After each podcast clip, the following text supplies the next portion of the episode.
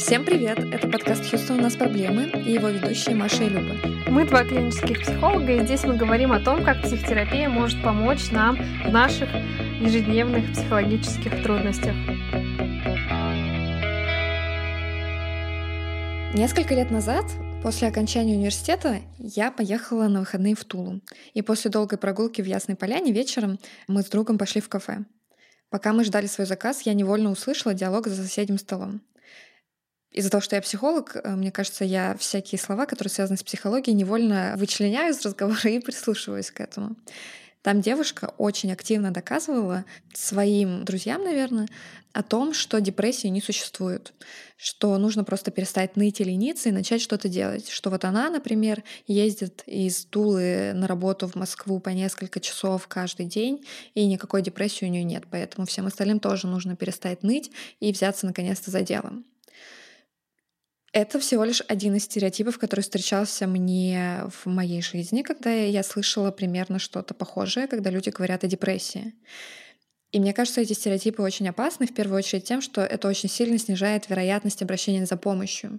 Ну, там за столом сидел человек 7-8, э, и в целом большая вероятность, что хотя бы у одного из них за их жизнь будет опыт депрессии. Но когда ваше окружение так реагирует, вероятность того, что он обратится за помощью, очень маленькая. И даже люди, которые обращаются в итоге за помощью, приходят, например, ко мне в практику там, или к моим коллегам, во-первых, не все делают это сразу, и во-вторых, у многих из них встречаются похожие убеждения, что депрессия — это лень, и мне надо наконец-то взять себя в руки и сделайте что-то, чтобы я перестал быть таким никчемным.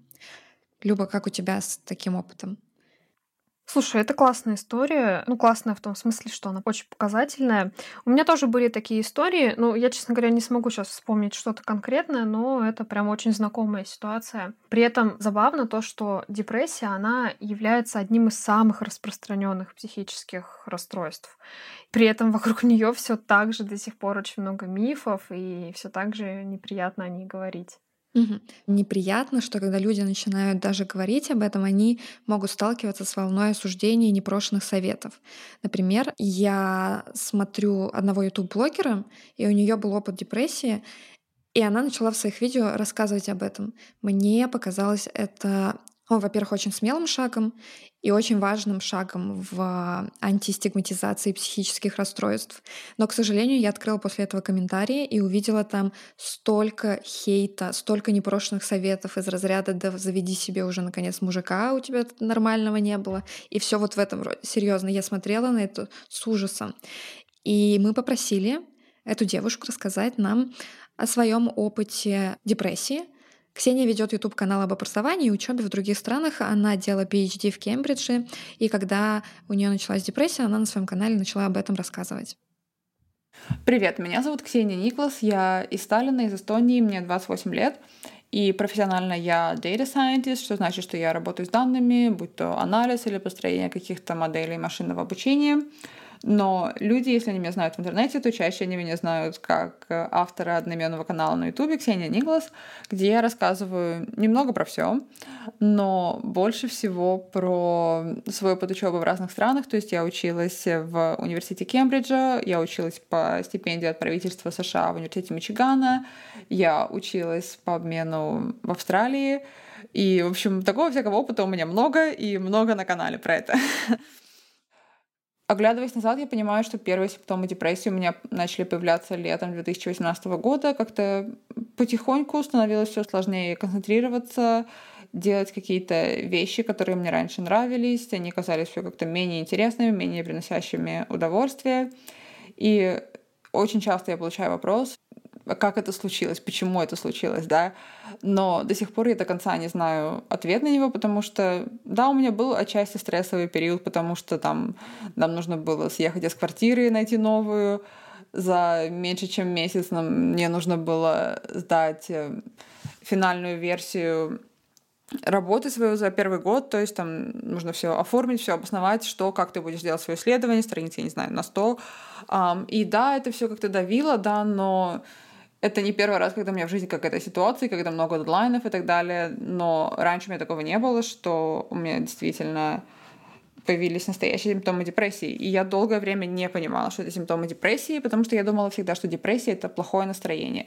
Депрессия — это суицидальные мысли. Но мне кажется, у меня такого не было, по крайней мере, большую часть времени. И где-то уже к осени, скажем, к октябрю, к ноябрю, я пришла к такому состоянию, когда мне реально было тяжело встать из кровати, когда я не могла подняться и, не знаю, пойти почистить зубы. Мне было тяжело просто встать и пойти взять яблочко, перекусить, потому что это казалось вот абсолютно неподъемной задачей. Это вот задача, как выиграть, я не знаю, забег на Олимпиаде, там, марафон, ну, миссия невыполнима, да, хотя это взять яблочко, ну, блин. Но сейчас уже, оглядываясь назад, это кажется таким, блин, неужели это реально было, с одной стороны, с другой стороны, я помню, насколько это все для меня было реально и насколько действительно все-все-все было сложно, и все-все-все было неинтересно. От банального поесть до каких-то, опять же, хобби. То есть там я занималась греблей, пропал абсолютно интерес к этому, как к любым другим вещам, которые мне доставляли удовольствие. И я просто в какой-то момент наткнулась на обсуждение в интернете, где люди говорили про то, как у них проявлялись симптомы депрессии. Внезапно я поняла, что 90% людей, они не пишут про грустные и печальные мысли, они пишут про то же, что и у меня, что потеря интереса, потеря способности концентрироваться, потеря энергии не сколько физической, сколько вот моральной энергии что-либо делать, да. И чем больше я стала читать, тем больше я стала понимать, да, что у меня может быть депрессия. К счастью, у меня никогда не было такой настройки, что типа, блин, люди с депрессией какие-то дефектные, или что у них блажь, им нужно просто собраться. Я как-то уже до этого знала, что депрессия — это болезнь, и что, она, что ее можно лечить, но для этого просто нужно обратиться к специалистам. И я, по-моему, в декабре того года, то есть когда у меня уже где-то, может быть, 5-6 месяцев были симптомы, обратилась сначала к семейному врачу в Англии, я тогда была в Кембридже, в докторантуре. Он мне сказал, что да, у тебя, скорее всего, депрессия. Он меня направил на психотерапию. И начала сначала ходить на психотерапию. Мне это не очень помогало, мне кажется, просто потому что у меня было настолько как-то тяжелое состояние. Мне диагностировали позже депрессию, которая moderate to severe, то есть от средней до тяжелой депрессии, где-то такое промежуточное состояние. И мне просто не было толку от этой терапии и от советов, которые мне там давали. Мы там договаривались с психотерапевтом, типа, вот, на следующей неделе ты попробуешь такое-то, такое-то там делать. И я такая, да, конечно. И даже выходила в хорошем настроении, но потом я понимала на следующий день, что, блин, я не могу встать в кровать. Как я еще могу делать то, что она хочет, чтобы я делала? Да, ну или что мы с ней договорились, что я буду делать, чтобы мне как-то помочь выйти из этого состояния. Вот, и к январю я взяла академ в учебе, и я пошла снова к врачу, попросила у него антидепрессанты или направить меня к психиатру. Направлять меня к психиатру он не решил нужным, поэтому первый раз я попала к психиатру уже в Эстонии, где для этого не нужно направление, но, к счастью, он мне выписал таблетки, которые мне подошли, и тогда дела стали потихоньку идти в гору. То есть на первом месяце как-то еще не было никакой особой разницы, потому что у этих таблеток накопительный эффект, но после где-то месяца, то есть вот к марту я была уже вот старой доброй собой, и мне просто не верилось, насколько это была колоссальная разница. Что касается реакции других людей, то со стороны своих близких я получила только большое количество поддержки. Я не получала никаких советов, слава богу, никаких наставлений, ничего такого. Но аудитория на YouTube — это, конечно, другая история. Опять же, 90% моих комментаторов — это люди, которые писали что-то доброе, которые благодарили, что я поделилась своей историей, потому что это помогло им задуматься о своем ментальном здоровье, просто желали мне, чтобы мне поскорее стало лучше. Но процентов 10 — это просто удивительные советчики. К сожалению, часто больше бросаются в глаза и запоминаются, чем люди, которые пишут позитив, но это люди из серии не, ну тебе просто мужика надо, не, ну у тебя давно секса явно не было, да. Это люди из серии не, ну ты совсем зажралась, сидишь там в своем Кембридже, да, и у тебя депрессия. А, тоже мне, как вообще, как вообще наглости хватило, да, хватит бездельничать.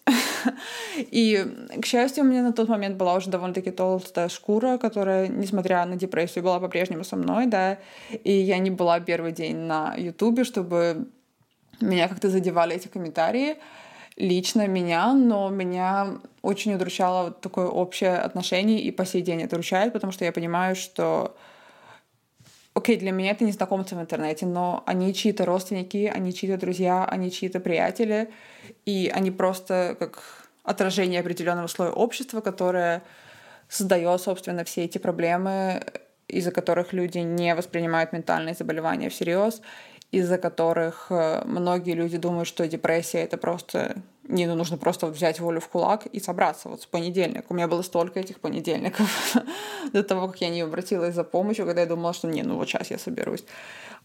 И, конечно, такой реакции нет абсолютно никакой пользы. Для меня лично, наверное, единственная полезная реакция — это люди, которые на самом деле предлагали свою какую-то помощь, то есть не совет, не там, я не знаю, ну, просто какие-то слова поддержки, да, это приятно, но, опять же, от них тебе нет какой-то большой пользы, но самая большая польза — это от людей, которые просто, типа, пишут, слушай, привет, давай пойдем на кофе, и ты знаешь, что тебе тяжело вылезти из кровати и пойти на кофе, но вот если тебя кто пригласил, и он, человек о тебе подумал, дает тебе дополнительную мотивацию вылезти, и просто тот факт, что ты с кем-то говоришь, и кому-то не безразлично, очень помогает. Или, ну, опять же, если не физически позвать на кофе, то там договориться, я не знаю, о звонке, допустим, по фейстайму или что-нибудь такое. Это очень-очень помогает. Людям, у которых диагностирована депрессия или которые подозревают у себя депрессию, я бы сказала, что, во-первых, свет в конце туннеля есть, и что депрессию можно вылечить но это не самый простой путь, к сожалению, и это часто путь, который вы не можете пройти один. И я не имею в виду, что вам нужна группа черлидеров где-то рядом с вами, которая вас будет постоянно поддерживать. Я имею в виду скорее адекватную медицинскую команду, то есть это семейный врач, психиатр, может быть, психотерапевт, хоть я говорила, что мне лично не помогло, но я думаю, что если бы я пошла, наверное, на психотерапию, когда таблетки уже начали бы работать, то скорее всего, мой прогресс был бы еще лучше. Да, просто не бояться обращаться за помощью, будь то какой-то центр помощи, телефон доверия, но лучше всего номер один, конечно, психиатр, который уже дальше решит, насколько у вас все плохо и что с вами лучше всего делать. И просто, да, хотелось бы всем сказать, что э, депрессию можно вылечить, и можно дальше жить и радоваться жизни и снова получать от нее удовольствие. Спасибо большое, Ксении, за то, что рассказала про свой личный опыт. Очень интересная история. Я тоже присоединюсь. Прям когда слушала, как она перечисляла те комментарии, вспоминала, как это впечатление производило, ведь действительно запоминаются скорее они и то, как она подсветила то, что от этого скорее становится страшно, потому что они ведь действительно чьи-то близкие, и как тогда они отреагируют, если кто-то из их родных будет в такой ситуации? Вот об этом, мне кажется, нам всем стоит задуматься, когда у нас есть какие-то такие мысли об оценках психических расстройств в целом. Мне кажется, интересный опыт, который она рассказала про немедикаментозную и медикаментозную терапию. Если мы говорим про классические гайдлайны, это рекомендации по лечению расстройств, то если мы говорим про тяжелую депрессию, то там первая линия помощи — это фармакотерапия, а потом присоединяется психотерапия. Если мы говорим про легкую депрессию, то это может быть только психотерапия, а про среднюю, ну, это обычно сочетание эффективнее всего всегда. Мне еще очень понравилось то, как она описала свои симптомы и то, что с ней происходило. Мне кажется, это прям вот оно самое, действительно. Такое очень депрессивное состояние. Ведь, правда, при депрессии и сниженное настроение, и сниженная способность получать удовольствие. И вот это ощущение отсутствия моральных сил. Не физических сил, а именно моральных. Что человек, ну, ему тяжело морально вообще встать с кровати. Да, усталость такая постоянная.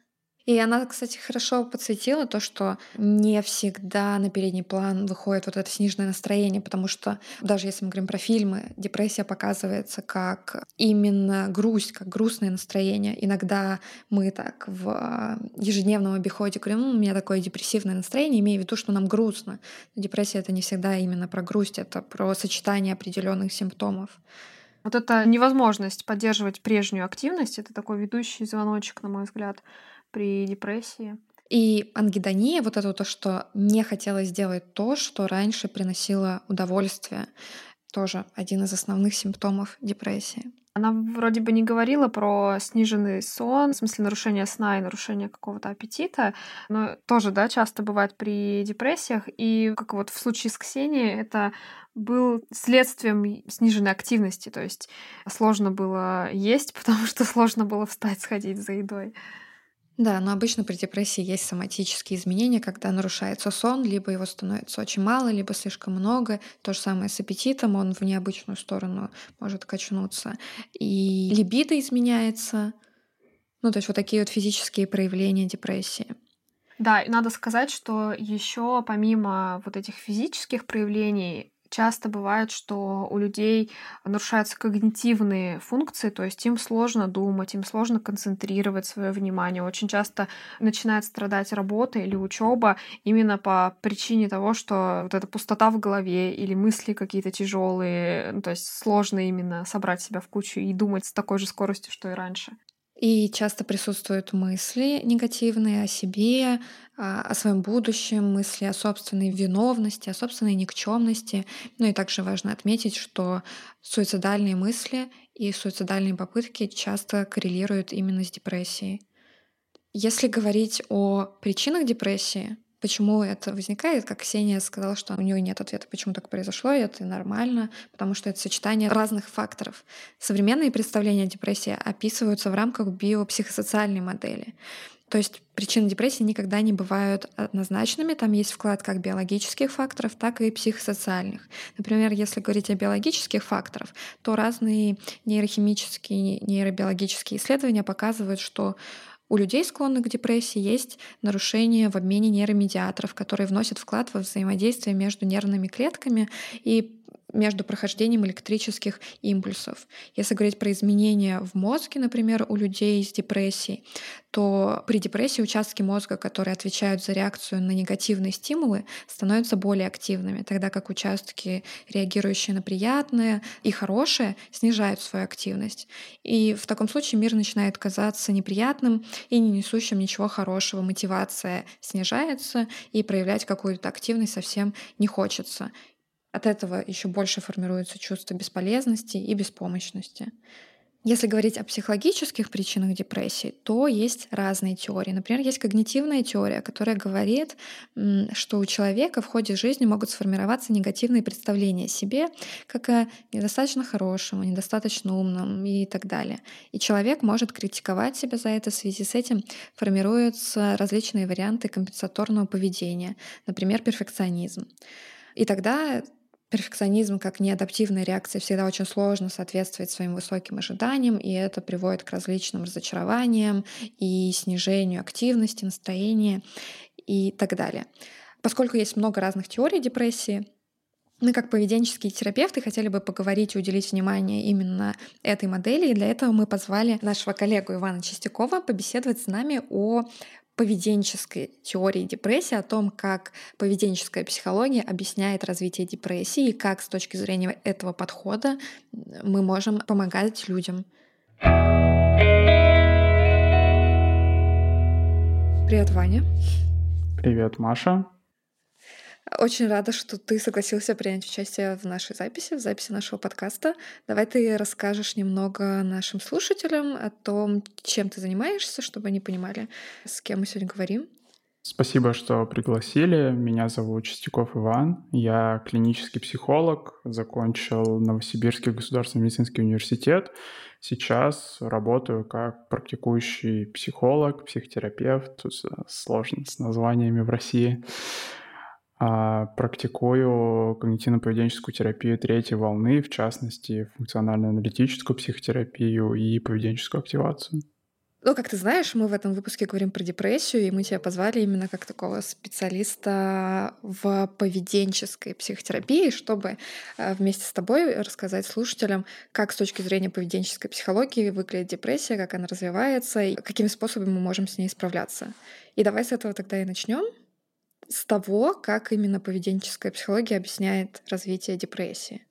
Тут, наверное, нужно начать с того, что поведенческая психология не особо переопределяет даже депрессию в том плане, что можно открыть э, DSM, э, руководство американское по психическим расстройствам или МКБ, и прочитать там критерии, и все в порядке. Единственное изменение с точки зрения поведенческой психологии, анализа поведения, там сложно тоже название дисциплины, что поведенческая психология подходит э, к этим симптомам как не к тому, что у клиента или пациента происходит где-то внутри, что у него там внутри есть, например, сниженное настроение, или у него внутри есть чувство подавленности, э, и что то, что он делает, там, то, что видно снаружи, это просто индикатор его настоящего душевного состояния. То, что, собственно, пациент делает, как он проводит день, как он живет, как у него выглядит образ жизни, это и есть, собственно, его депрессия. В поведенческой психологии первый момент — это что депрессия не существует отдельно от симптомов, в том плане, что нельзя посмотреть на симптомы и сказать, что вот это потому, что у человека депрессия. То есть его симптомы и депрессия — это прям вот единое целое. То есть сниженное настроение, во-первых, это не внутри находится, это всегда видно со стороны,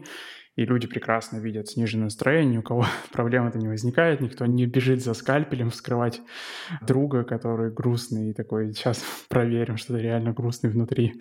Вот, то есть ни у кого обычно проблем не возникает, и вот поведенческая психология с этого начинает, что нужно помнить, что депрессия — это просто метафорическое описание того, как человек живет. И в этом плане сам по себе диагноз, он даже не особо такой полезный. И там, когда люди занимаются самодиагностикой, это не особо тоже полезно, потому что, ну, как бы, окей, если вам кажется, что вы, что, там, вы что-то делаете, это подходит по критерии депрессии, вы можете не тратить время на выяснение, действительно ли это так, потому что, ну, если, в принципе, внешне похоже, хорошо, пусть будет депрессия. Собственно, с точки зрения объяснения это ни к чему не продвигает, ни к чему не обязывает и ничего не делает. А, вот. Соответственно, тогда, если депрессивные симптомы не вызваны депрессией, то чем они тогда вызваны? А, и вообще этот вопрос поведенческой психологии первый начал разбирать Чарльз Фестер. У него, соответственно, версия была такая, что по умолчанию поведение человека не депрессивное, что когда ребенок обычно рождается, он отлично проводит время, никто ему не скажет, что у него депрессия. То есть, что, соответственно, прижизненно как-то обстоятельства так меняются, что почему-то в недепрессивное поведение вступать буквально становится невозможно. И что, собственно, он это назвал такой вот схемой, где просто социальное подкрепление пропадает. То есть, что там какие-то вот недепрессивные активности, они на протяжении времени становятся все требовательными более к какой-то инфраструктуре, что для этого требуется большее сотрудничество людей, что, опять же, чтобы маленький ребенок провел там как-то весело время, ему достаточно чтобы просто на него родители внимание обратили, он уже нормально. Когда вам там 20, 30, 40 лет, прогрессивно это становится все сложнее. Опять же, когда вам 15 лет, чтобы хорошо провести время, достаточно там, чтобы вам родители дали 500 рублей на неделю, и вы там, может, уже и что-то поделаете. Когда вам 25, э, на 500 рублей в неделю вы будете грустно лежать в канаве и плакать от того, что от безысходности, насколько мало на эти деньги может сделать взрослый человек. То есть, э, что депрессия, она как бы развивается просто на фоне того, что э, по каким-то причинам поведение человека в прошлом не помогло ему создать какую-то инфраструктуру, чтобы в будущем ему тоже было просто какие-то социальные взаимодействия вступать, в каком-то социальном контексте находиться. То есть, что можно как метафорически назвать, что человек, у которого развивается клиническая депрессия, что он как будто выпадает просто из своего социального окружения. То есть, что в этом плане тоже это совпадает с всякими историями, что обычно люди, когда приходят с депрессией, у них можно услышать всякие истории, что вот там у меня были друзья, сейчас я друзьям не интересен, у меня была работа, сейчас у меня там нет работы, а, и вот всякие такие проблемы. У меня был там университет, и теперь мне неинтересно, например, в университете. Тоже не просто так произошло, что там каким-то образом на каком-то этапе, например, в университете там что-то происходило, и человек не смог влиться в эту какую-то тусовку, назовем такую своеобразную, что, не знаю, может, у преподавателя какие-то проекты были.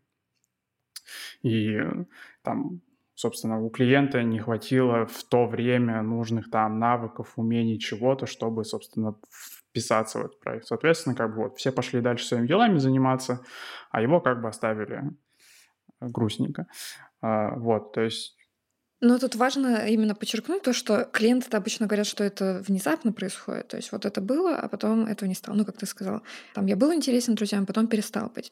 Но э, если мы так ретроспективно это смотрим, то там ряд вещей поведенческих, которые человек начинает делать или не делать, из-за которых он в итоге оказывается в этой точке. Может, мы немного подробнее на примерах расскажем, что это может быть, например, какие действия начинает делать человек, что он оказывается вот именно в этой точке, когда он приходит за помощью.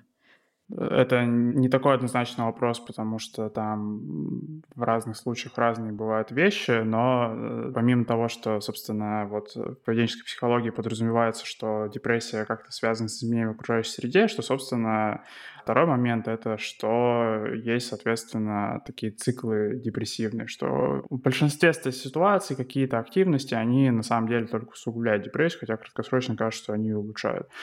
Если приводить примеры, то одна из таких активностей — это, например, буквальная меньшая физическая активность. В этом плане тоже есть свои отдельные теории, как вообще появилась э, даже в каком-то, не знаю, таком более крупном историческом масштабе практика то, что можно назвать метафорически страдать, то есть что когда все плохо, не так относиться к этому, что типа, ну ладно, плохо и плохо, пойду дальше заниматься своими делами, а что именно прям останавливаться, и все, я сейчас ничего не буду делать, кроме как, я не знаю, там, лежать и спать весь день.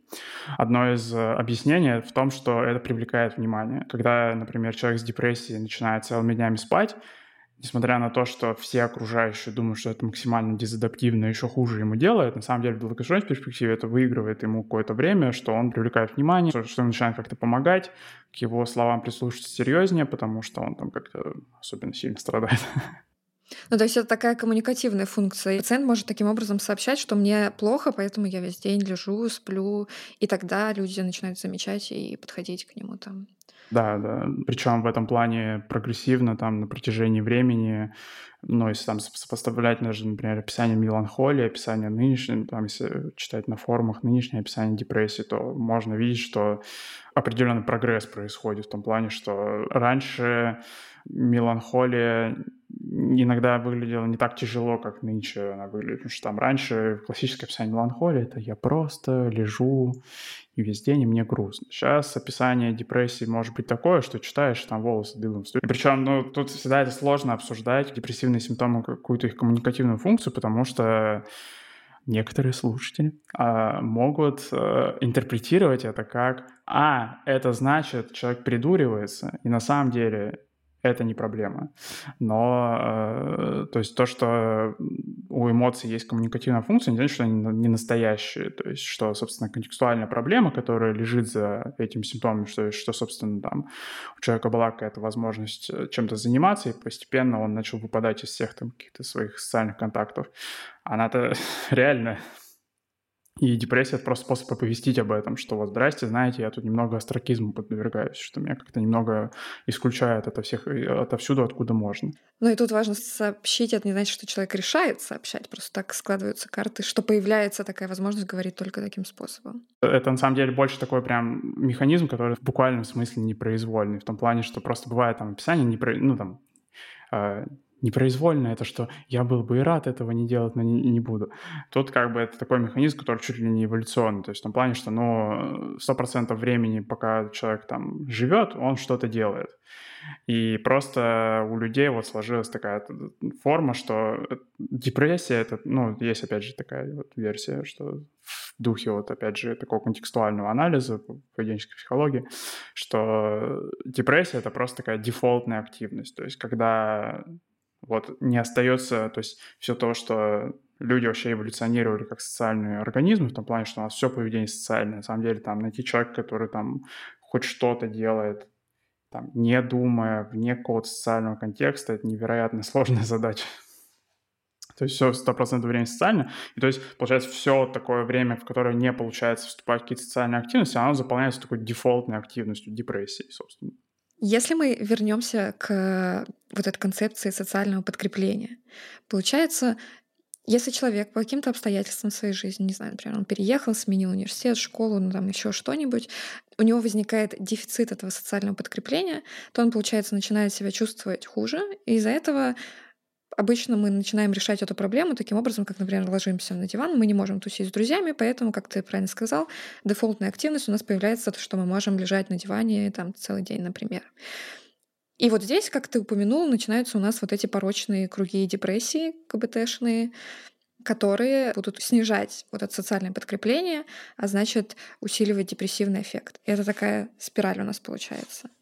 Да, да, да. То есть э, в ходе терапии можно определять по контексту примерно, какие спирали могут работать. Соответственно, когда, предположим, студент, он поступил в новый университет и перестал ходить на пары, у него начинается порочный круг депрессии, в плане, что он не ходит на пары, соответственно, он еще сильнее начинает выпадать из контекста университета, соответственно, ему еще тяжелее вернуться на пары, соответственно, у него еще больше времени остается на то, чтобы заниматься депрессивными активностями, соответственно, как бы вот, и ощущается это все как вот нарастающая депрессия изо дня в день. Циклы, они вот примерно всегда вот по такой схеме работают, что просто депрессивная активность, она сама по себе как появляется, и она должна работать хорошо, но бывают обстоятельства, в которых, когда она начинает работать, наоборот, все прям совсем все отваливаются, что там, если обсуждать какие-то способы профилактики депрессии, это вот что как раз предупреждать людей, что если такое случится, вы там все равно как-нибудь тыкаете меня, там пытаетесь вытаскивать и все такое, потому что вот что по умолчанию сейчас люди обычно относятся к этому так, что у всех там свои проблемы, как бы не будем вмешиваться, и это в целом воспринимается как социально положительное явление, но в случае депрессии это наоборот как бы запускает этот механизм, что ты отвалился, и все такие хорошего настроения, отдыхай. Да, это отличная рекомендация, правда, как это можно предупредить. Мне кажется, вот в этом контексте то, что мы обсуждаем, важно упомянуть про то, как э, взгляд поведенческой терапии согласуется взглядом нейробиологии на развитие депрессии, потому что, ну, наверное, все знают про серотонин, про антидепрессанты и так далее, поэтому важно э, вот этот вот мостик, мне кажется, между ними простроить, что они не взаимоисключающие вообще вещи, а очень хорошо друг друга поддерживают. Давай об этом поговорим. Что ты вообще об этом думаешь? Вообще это сложный вопрос, потому что пока что это загадкой природы, как так выходит. Но почему-то нейробиологи и поведенческие психологи не могут особо состыковаться в плане, чтобы мы работали в какой-то одной парадигме.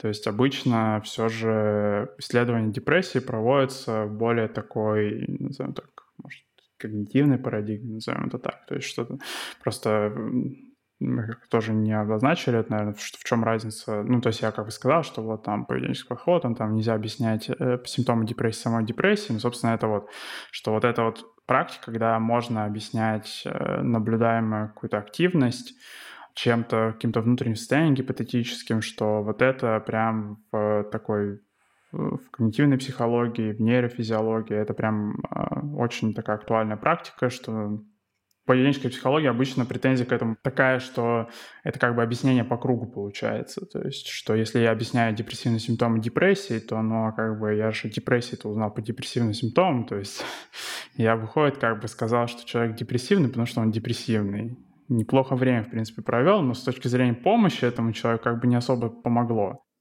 Но мне кажется, здесь проблема в том, что эти исследования выбирают разные объекты исследования. То есть э, в поле зрения, естественно, нейробиологов не находится поведение, они скорее смотрят на то, как изменяются структуры мозга и как они могут быть связаны с развитием депрессии. Ну, попытка объяснить это таким образом. Ну да, но прям вот если по-хорошему все это делать, то вот что нужно, получается, искать, э, вот что нужно наблюдать какие-то изменения в поведении и пытаться во время этих изменений в поведении смотреть, что еще изменилось в мозге. В целом нейробиология согласуется с поведенческой психологией, так что Теоретически мы могли бы там как с ними кооперироваться и что-то вместе делать, но сейчас очень сложно понять, какую конкретную ценность э, несет нейробиология, потому что, как правило, они не в одной парадигме с нами работают, что, опять же, пока что не всем понятно, почему так происходит. Возможно, потому что, ну, опять же, у нейробиологов нет времени изучать там супер какие-то э, андеграундные направления, назовем так. Потому что, опять же, э, несмотря на то, что там есть куча исследований, что поведенческая активация — это там чуть ли не золотой стандарт терапии при депрессии, что все так замечательно, и такая теория, прям все такое, естественно, научное. На практике там 3% специалистов вообще что-то подобное делают и как-то вообще с подобным связываются. Остальные занимаются вообще непонятно чем. А, ну ты так здорово подошел как раз к э, поведенческой активации. Давай тогда начнем об этом говорить. Мы немного обсудили вообще, как э, развивается депрессия, почему это может происходить. Что делать-то теперь надо обсудить? Собственно, поведенческая активация, она построена вот как раз на вот этой модели Фестера, что изменился как-то контекст, что какие-то навыки выпали, или там какие-то э, навыков не хватает, и, соответственно, что там человеку сейчас сложно вклеиться, ну и параллельно с этим, что вот, что спасибо маме эволюции, она его не приспособила к такой ситуации, что ему придется там в одиночестве еще что-то делать какое-то время, чтобы вернуться потом обратно к каким-то своим друзьям, знакомым, каким-то своим привычным социальным окружению. А, и, соответственно, в этом плане роль терапевта в поведенческой активации, она вот как раз просто быть, так сказать, рядом с человеком, чтобы, у него, чтобы, так сказать, побыть его социальном окружении вот в этом процессе возвращения обратно, назовем так, что, потому что человеку нужна поддержка, чтобы, я не знаю, там, учиться чему-то, человеку нужна поддержка, чтобы там что-то читать, с чем он потом мог бы приходить к друзьям и рассказывать им, что вот смотрите, я снова интересно провожу время, они такие, ей, замечательно. И в этом плане, конечно, звучит немного так жестоко, наверное, даже в какой-то мере, что, ну, получается, как бы э, иногда это так интерпретируешь, что там человека будто выбросили на обочину, а мы должны ему помогать, чтобы вернуться обратно, в том плане, что а нельзя ли просто сказать тем людям тогда, чтобы они его подобрали с обочины?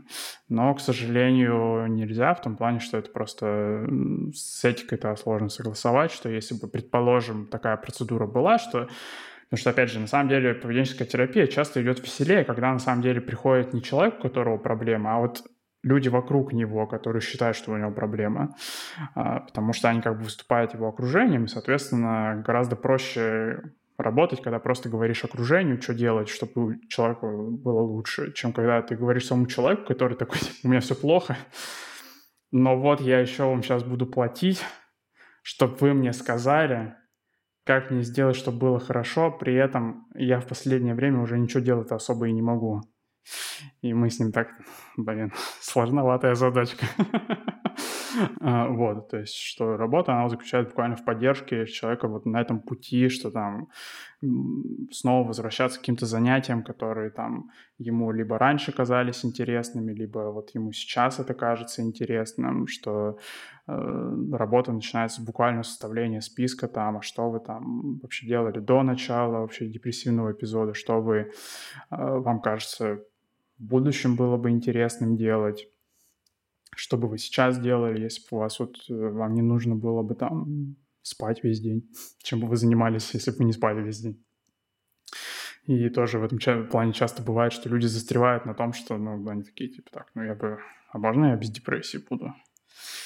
И ты такой, ну, давайте, а что вместо депрессии делать будем? Они такие, типа, вау, блин, это законный вопрос. Ну, и обычно даже тоже окружающие, когда они как-то контактируют с человеком, у которого депрессия, они такие, ну, ты это не будь депрессивным, но никто не обсуждает с ним, а что ему делать вместо этого. Ну, или тоже там, наверное, надо будет отдельно как-то обсудить про то, что окружающие тоже иногда специфически обращаются с человеком, когда пытаются помочь ему с депрессией. Вот. Но еще вот есть все же, вернуться к нейробиологии, просто есть забавные исследования про то, что на самом деле э, фармакотерапия и психотерапия, они не то, что дополняют друг друга, они, скажем так, не исключают друг друга в том плане, что ну, были просто клинические испытания, в которых, например, делили на три группы. Одной группе делали поведенческую активацию, другой группе делали, давали антидепрессанты, третьей группе делали и то, и то. И выяснилось, что шансы на выздоровление примерно одинаковые. Том плане, что поведенческая активация и фармакотерапия, они, с одной стороны, не дополняют друг друга, они не исключают друг друга, но и как бы и сочетать их тоже особого смысла нет. И это, примерно, согласуется с какими-то с экономическими факторами, что на самом деле, если вот прям сидеть, э, смотреть средние цены по рынку, назовем так, то там э, нет такого, что там, например, психотерапия или там фармакотерапия, они прям очень-очень-очень сильно разные по стоимости, потому что фармакотерапия, она тоже заключается в том, что пытаться просто найти препарат, который как-то улучшает состояние, надеяться, что это сработает.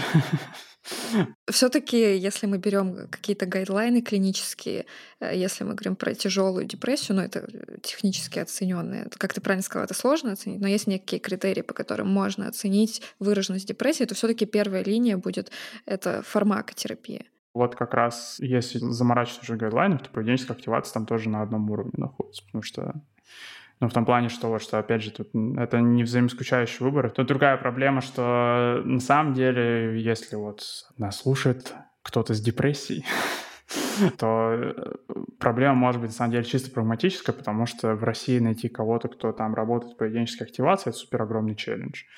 Э, что у нас КБТшников-то в целом не супер много, тоже это меньшинство. Но уже неплохо, уже лучше, чем было когда-то, мне кажется. Ну да, ну что там в Москве сколько там, две клиники можно найти, где прям концентрированные КБТшники сидят. В остальных местах приходишь, там вообще не понимаешь, что происходит.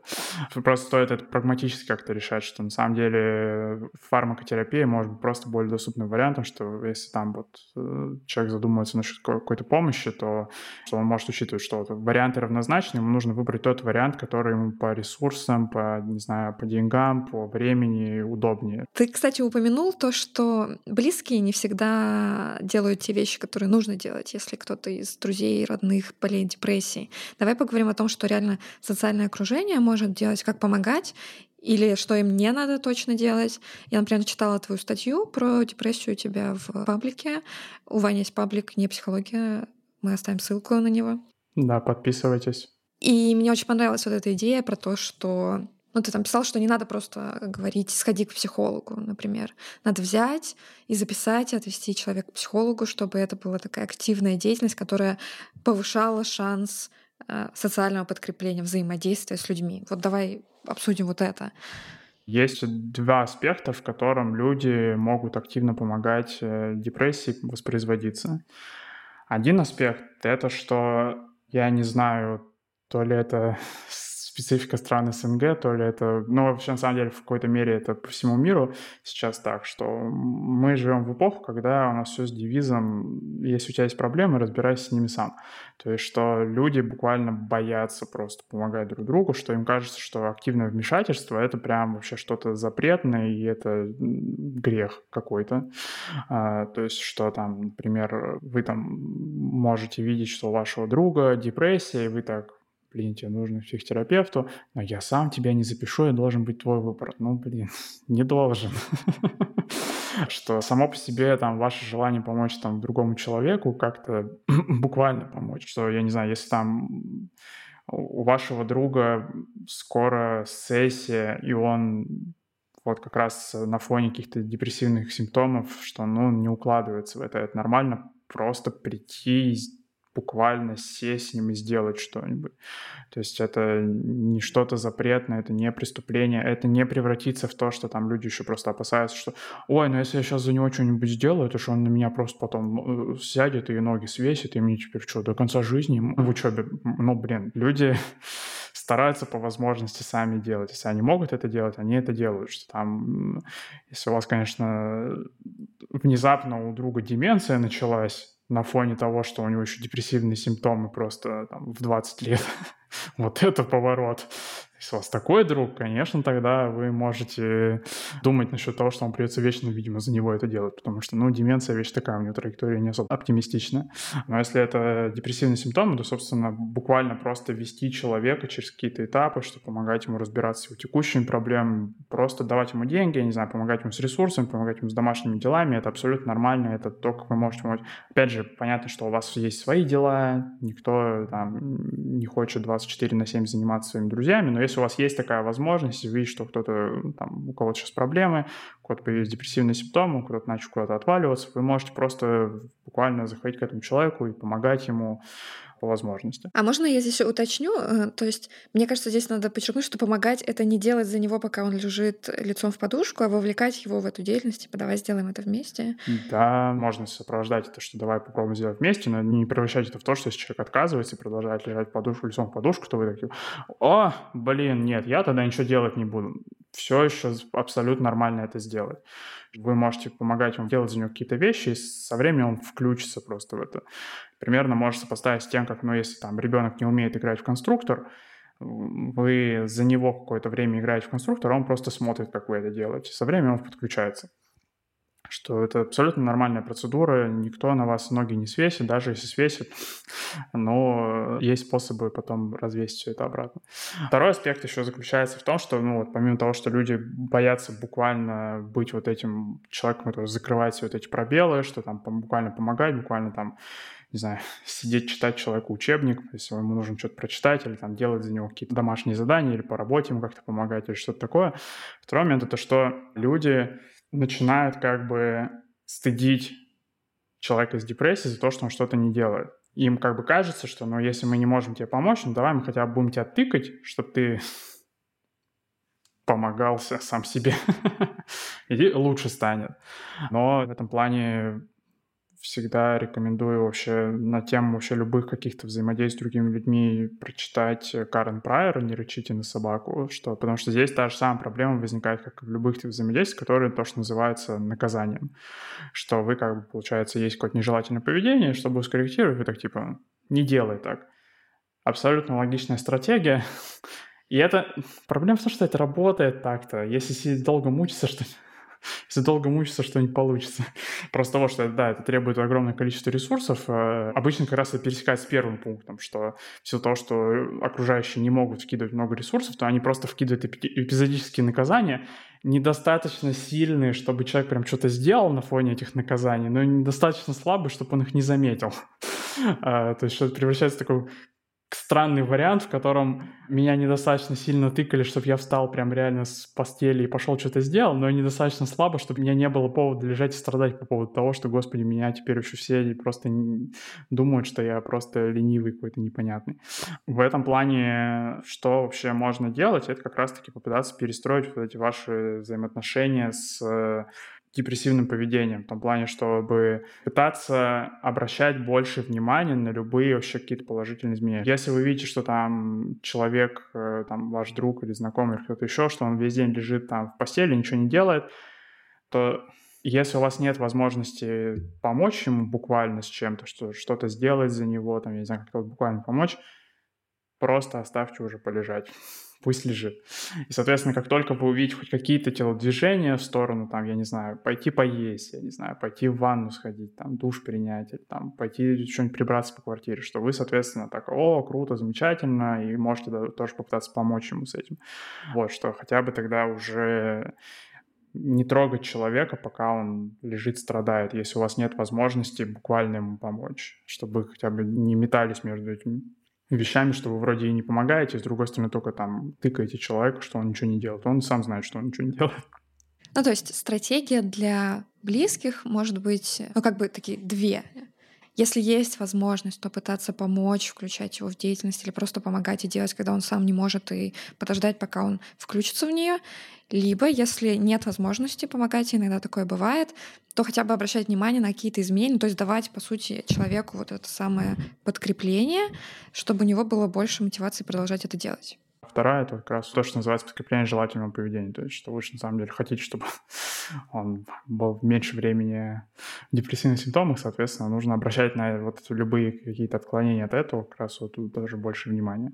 И, соответственно, вот первая стратегия, что тоже там, если вы помогаете, то и человек не включается с вами в эту активность, тоже относитесь к этому спокойно, что не включился, не включился, ладно, можно до начала, вот что вы знаете, что там нужно, не знаю, курсовую дописать. Самое худшее это вообще в принципе ничего, ничего, ничего, ничего никогда не делать. Просто забить на человека и уйти вообще в другом направлении никогда не вспоминать про него. Хорошая стратегия этого попытаться там помочь ему написать ее в плане, что если вы можете буквально ее писать, то писать ее, если там можете дать ему денег, чтобы он там купил эту курсовую, тоже там такими вариантами можно. Но еще вариант, в котором больше шансов, это предложить человеку до того, как вы начнете помогать ему с курсовой, что вот, сейчас буду тебе помогать с курсовой, давай, подключайся, если что, отлично проведем время. Что, просто напомнить ему про то, что у него вообще есть такая опция, что... Но, соответственно, опять же, если он этого не сделал, то вы к этому относитесь абсолютно спокойно, хорошо, я пытался, типа, замечательно, никакой эксплуатации не произошло, никто вас не изнасиловал в это время, когда вы там просто за человека поработали, и вам никто не заплатил, и там не было какого-то хитрого плана, и никакого вознаграждения за это не было. Вы нормально провели время, скорее всего, поработали над курсовой, типа, вот. Если у вас не было времени на это, ну, э, то вы бы не сели. Время, скорее всего, есть. Вот, то есть, что просто избегать вообще упреков в том, что там вот там ты со мной не общаешься, ты вот это не делаешь, что вот это не делаешь, обращать внимание как раз на положительные изменения, что человек больше чего-то делает, что он все же куда-то подключился, что-то поделал, так типа, вау, замечательно, классно, отлично, или там, что, что там друг, у которого депрессивный симптом, он с вами не общается, и не надо упрекать его в этом, не нужно ему писать, что типа, слышь, ты где, давай, выходи что как раз если он выйдет все же, вы можете с ним обсудить, что типа, вау, замечательно, рад тебя видеть, классно. Потому что, опять же, окружающие тоже определенный цикл иногда создают, что можно там человек из депрессии наконец-то выбраться куда-нибудь, и окружающие такие, типа, где ты был, чувак? Типа, что это было? Он такой, блин, мне что, в будущем, мне прежде чем выйти, мне еще нужно составить объяснение, там, реферат написать, объяснительную, докладную, где я был все это время. Я, пожалуй, не буду тогда тоже выходить там. Супер. Отлично. Мне кажется, отличное получилось объяснение. Спасибо, Ваня, что поделился с нами своими мыслями. Спасибо, что позвали, дали возможность поделиться. Ну, всегда рады. После разговора мы с Иваном еще немного поболтали про исследования. Здесь небольшая поправка, что все-таки сочетание поведенческой активации антидепрессантов повышает шансы на выздоровление. И все-таки, э, согласно основным рекомендациям клиническим, при тяжелой депрессии фармакотерапия является первой линией помощи. Круто. Большое спасибо Ивану за то, что он пришел к нам а, в гости на подкаст и поделился знаниями. А, было очень интересно.